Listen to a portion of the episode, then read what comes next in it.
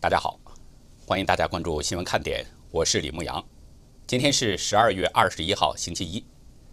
屡战屡败，屡败屡战。从大选日之后，川普总统给人很深的一个印象是对法律战的锲而不舍。不过，美国司法能不能还川普公正，前景令人堪忧。而最新曝光的证据显示，中共在美国政界的渗透几近疯狂，美国的危机已经到了。昨天凌晨。川普总统突然发推说戒严令等于假新闻，只不过是更多蓄意的不良报道。这个推文很多人都注意到了。川普究竟要表达什么意思呢？前天 CNN 和纽约时报都报道了十八号白宫有一次内部会议，报道说呢会议讨论了任命鲍威尔律师作为特别检察官调查选举舞弊的问题，并且还说期间有人提出了实施戒严令以阻止拜登上台。为此，会议中发生了激烈的争吵。这两家媒体报道的消息究竟是真是假呢？昨天出席十八号白宫会议的鲍威尔律师在推特上写道：“唐纳德·川普或任何代表他的人都没有讨论过要发动军事政变，说这些话的人，包括他身边的人，都是骗子。”美国电商巨头 Overstock 创始人、大选欺诈调查者帕特里克·伯恩也出席了十八号漫长的白宫会议。他在推文中表示。左媒说会议上讨论要宣布戒严令这些说法百分之百是假的。从鲍威尔和伯文两个人的推文来看，十八号白宫的确有一场会议，但是会议上并没有讨论戒严令的这个问题。显然，这两家左媒在报道的时候夹带了私货。这个会议的确是有，但是他们编造出了会上讨论戒严令的假消息。这种宣传做法跟中共媒体的宣传路数如出一辙，就是真假结合。从外表看，的确像是个包子，但是有没有那个馅儿呢？那是另外一回事儿。这就更加使人难辨真伪，很阴毒的一种造假宣传。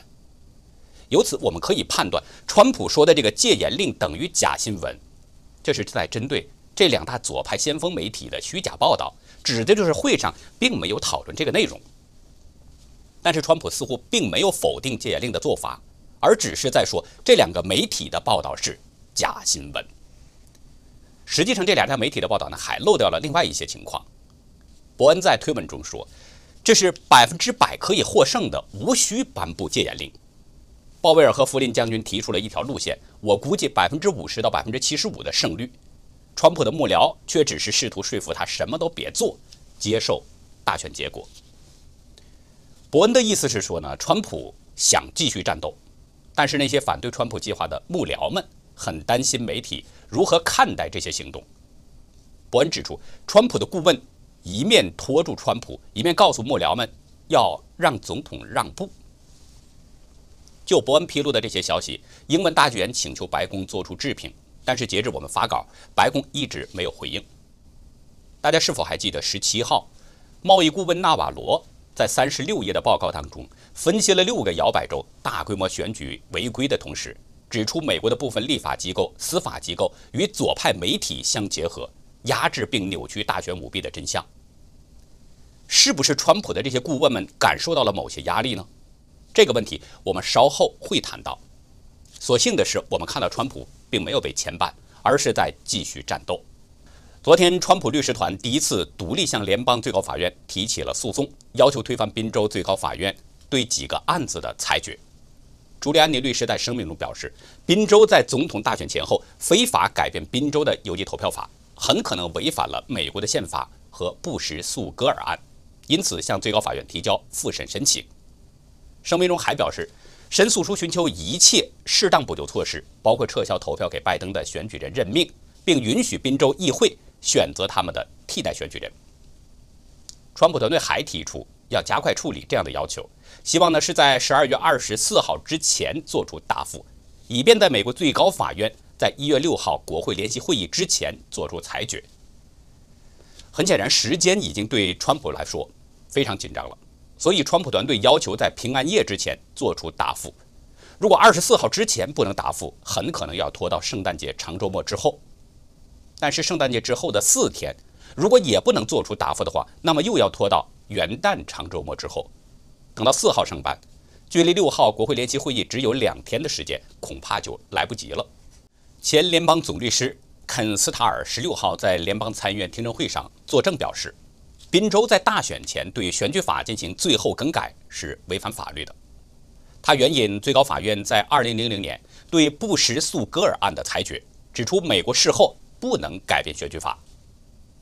就在今天上午，我们刚刚得到消息，福克斯报道说，即将卸任的司法部长巴尔表示，他不会任命特别检察官调查总统大选的舞弊，也不会去调查拜登。他认为呢，大选没有舞弊，也没有理由调查拜登。事实上，宾州的案子并不复杂，司法门外汉都可以看得出是存在着违法。那九位大法官不可能看不到。问题是，大法官们敢不敢受理？受理后敢不敢秉公裁决？这是关键中的关键。昨天，林姆德律师代表鲍威尔律师电邮回复了 Smartmatic 公司的起诉威胁。邮件中表示，详细阅读了 Smartmatic 十五号的信函，印象不佳。鲍威尔律师不会撤回任何声明，您尽管起诉。随后，林姆德在推文中说：“鲍威尔律师了解我在处理诽谤罪方面的知识和经验，所以让我代表他回应 Smartmatic 公司的起诉威胁。”鲍威尔律师所有的选举欺诈指控都有记录可循，真实可靠，所以我对 Smartmatic 公司的回应非常简单。直入主题，这个推文随即就被鲍威尔律师给转发了。Smartmatic 此前是要求鲍威尔收回言论，并且指控鲍威尔涉嫌诽谤，影响了公司生意，声称要对他提起诉讼。之前我们说过 Smartmatic 公司的情况。2000年成立的这家公司参与了五大洲3500场的选举。前几天呢，我们接到了美国网友的爆料，Smartmatic 公司宣布成立了一个新企业。SGO，SGO 的董事会成员当中，包括 Smartmatic 的首席运营官罗杰皮纳特，还有 DLA 吹笛者全球首席执行官奈吉尔诺尔斯爵士。而 DLA 吹笛者公司有一个合伙人，就是贺锦丽的丈夫道格拉斯·埃姆霍夫。换句话说，埃姆霍夫与 Smartmatic 公司也有着一定的关联。那眼下，埃姆霍夫正在对他所持有的律师事务所进行业务转型，以便在拜登政府承担新职。这个爆料我们没有办法独立证实，但是从 Smartmatic 反咬一口状告鲍威尔律师诽谤这个现象来看，这个背后显然并不简单，也证明 Smartmatic 公司的水很深。这或许我们就能管中窥豹，为什么法律界不敢支持川普？也或许能读懂为什么川普身边的那些幕僚希望总统让步。同样在十六号听证会上作证的威斯康星州前法官詹姆斯·特鲁皮斯，他讲出了一个可怕的问题：左派的恐吓阻止了律师和法官接受和审理选举舞弊案件。特鲁皮斯说：“我们必须承认，法院系统已经遭到左派深度恐吓威胁，就像律师被恐吓一样，这是一个可悲的。”可悲的事态。他说：“我被叫进来的原因之一是，因为这个国家和这个城市的几乎所有主要律师事务所都拒绝代表总统，不是因为他的诉求缺乏法律依据，而是因为左派所制造的环境恐吓住了律师，使他们不能在这里代表川普。事实也的确如此。自从川普团队开启法律战以来，多位川普团队的律师受到了死亡威胁，只好被迫退出。”律师琳达·科恩在受到了伤害性威胁之后，不得不接受官方保护，最终被迫退出了宾州的一个案子。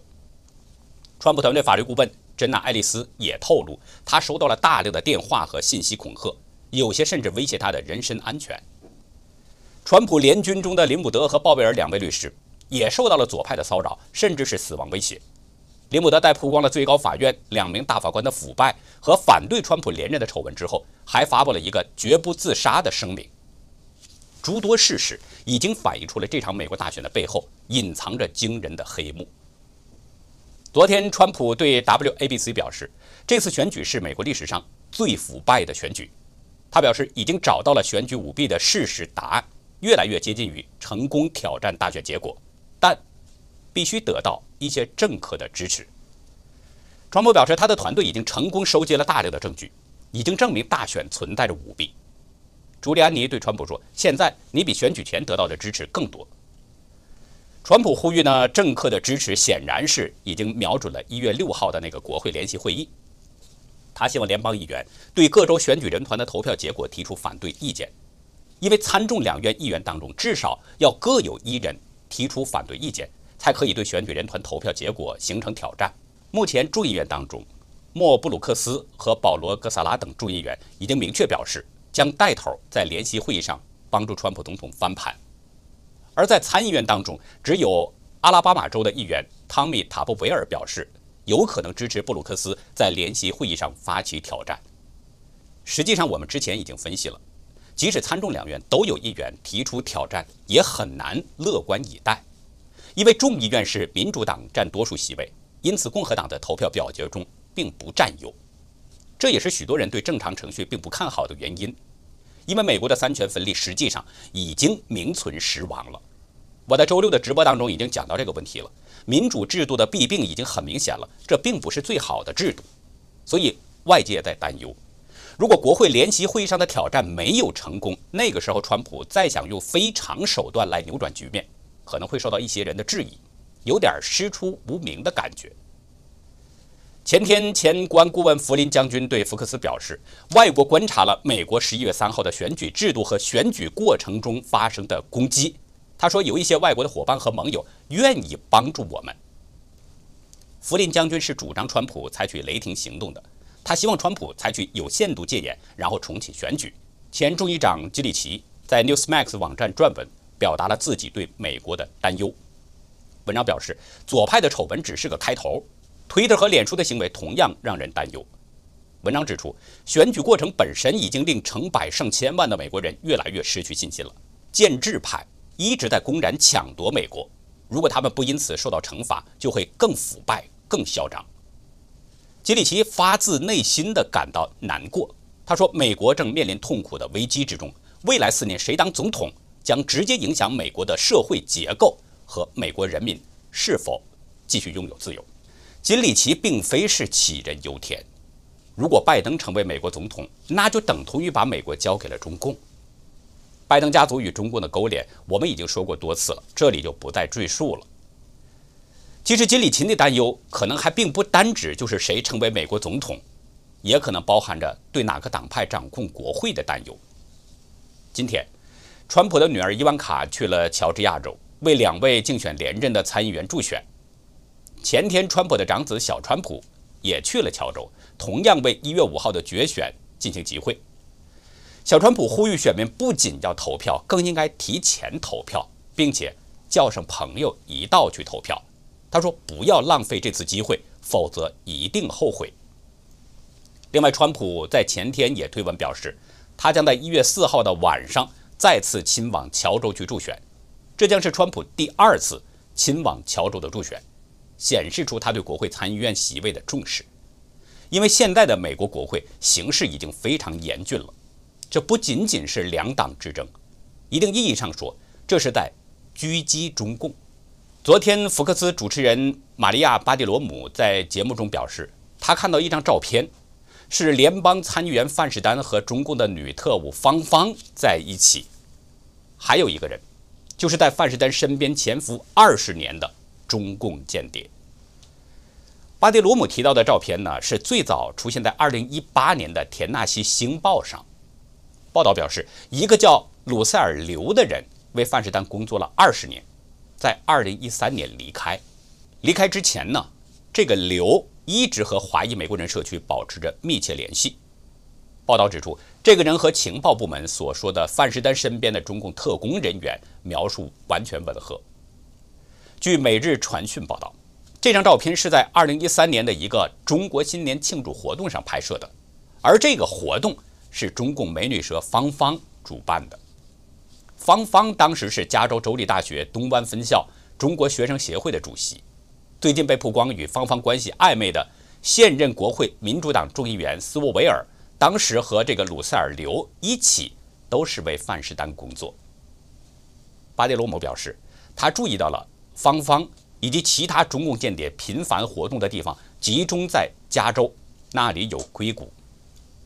而范士丹、众议长佩洛西和国会情报委员会主席谢安达都是加州的议员。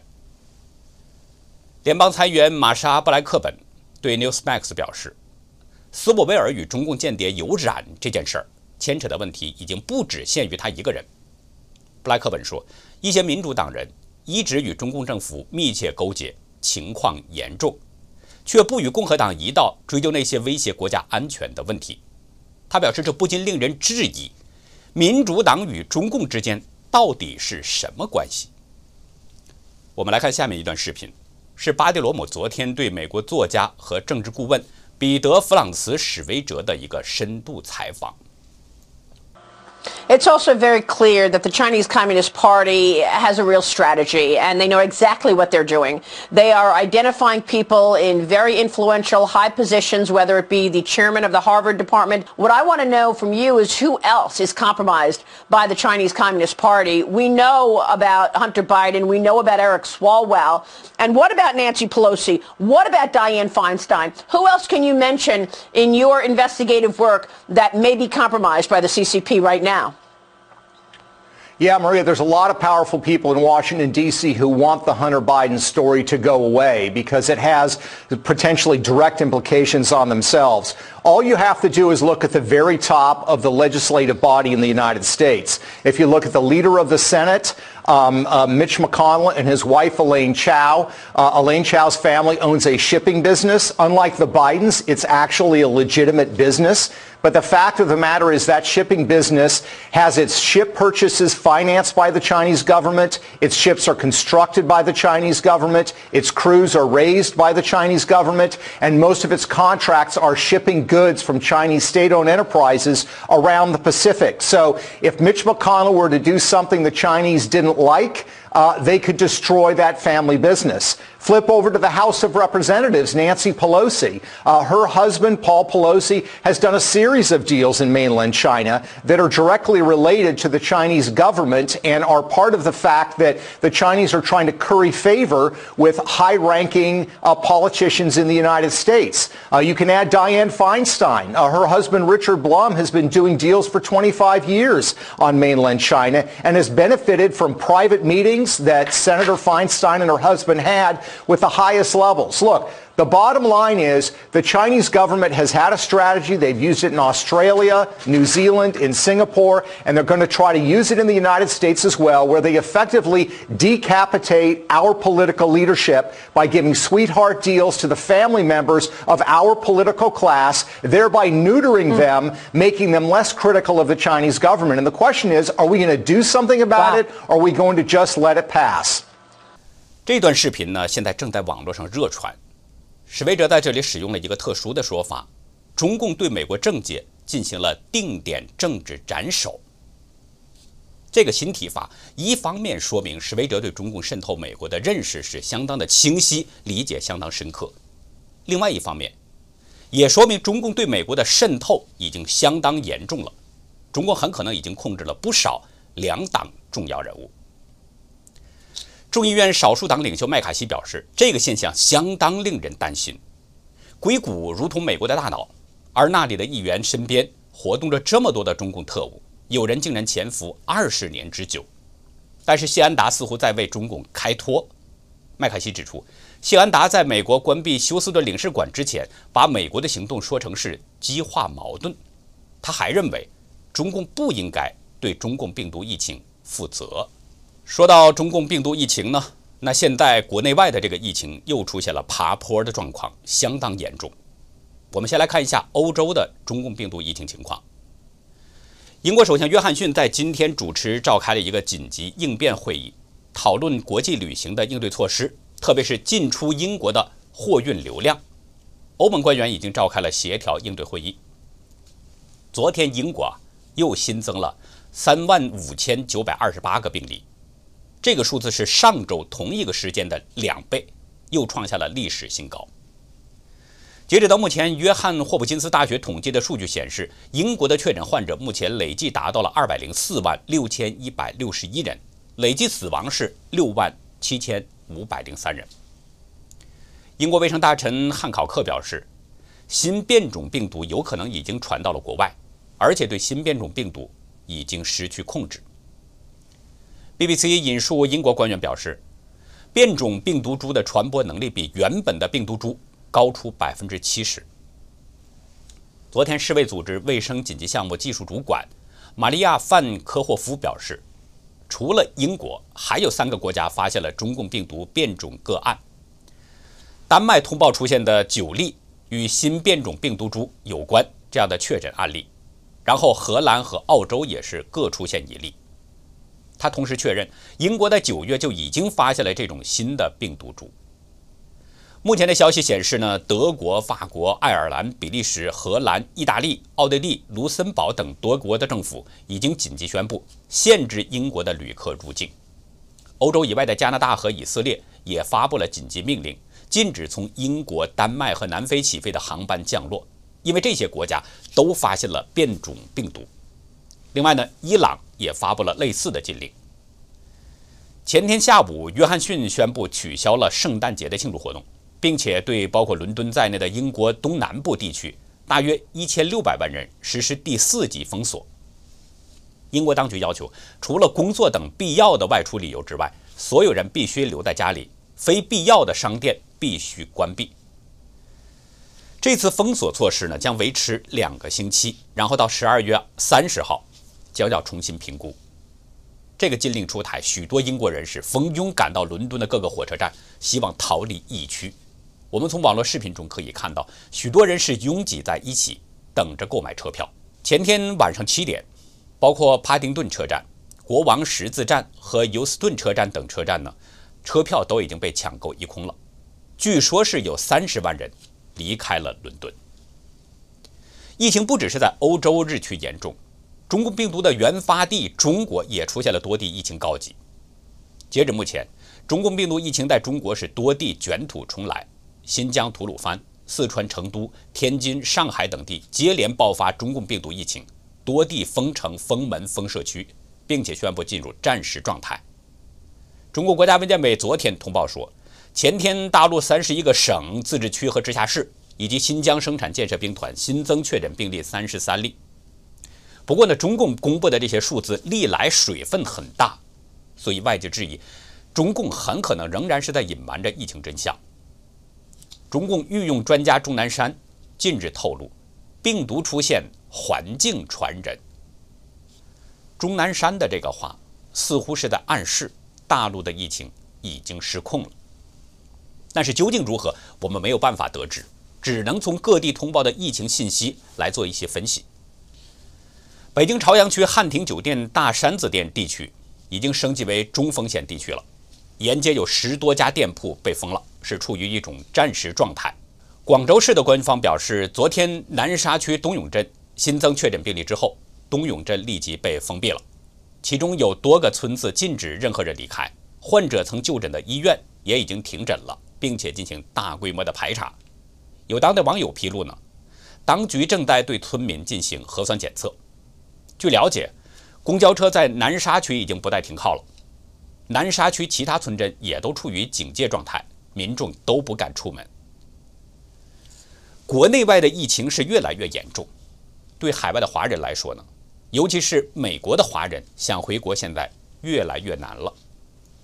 前天，中共驻美大使馆发布了关于调整核酸、血清抗体检测有关要求的新规定，要求从十二月二十三号开始，前往中国的乘客做核酸和血清检测的时候呢，核酸检测报告需要明示。具体采样方式，血清检测必须由专业的医护通过静脉血采样，报告也必须明示检测方式，不再接受指尖血方式。此外，还要求乘客必须在本人搭乘的美中直飞航班起飞地进行核酸抗体采样，并且送往相关的实验室检测，而且还附设了两个条件：第一个条件就是只能直飞中国。据了解，目前美国呢直飞航班这样的起飞地只有六个城市，包括洛杉矶、旧金山、西雅图、纽约、底特律和达拉斯。那么，不住在这几个城市的乘客想要回国的话，就得至少提前一段时间住在起飞地做核酸检测和抗体采样。第二个条件呢，是在航班起飞地完成鼻咽拭子、静脉血等采样，拿到检测报告之后申请健康码，然后才能搭飞机离开。新年马上就要到了，中国年也转瞬即到，现在正是海外华人回国的高峰期。但是中共推出的这个新的规定，使海外华人想回国更难了。如果以前还觉得双阴政策回国难的话，那么在新政策之下，回国基本上已经没有希望了。那好，以上就是我们今天节目的内容。如果您喜欢新闻看点，请别忘记点赞、订阅，并且记得把它分享出去。真相对每一个人都至关重要。在今天的会员区呢，想跟大家分享一部电影《华府风云》。这部老电影现在看起来跟现实有一些借鉴意义，欢迎您到优乐客会员区了解更多。感谢您的收看，再会。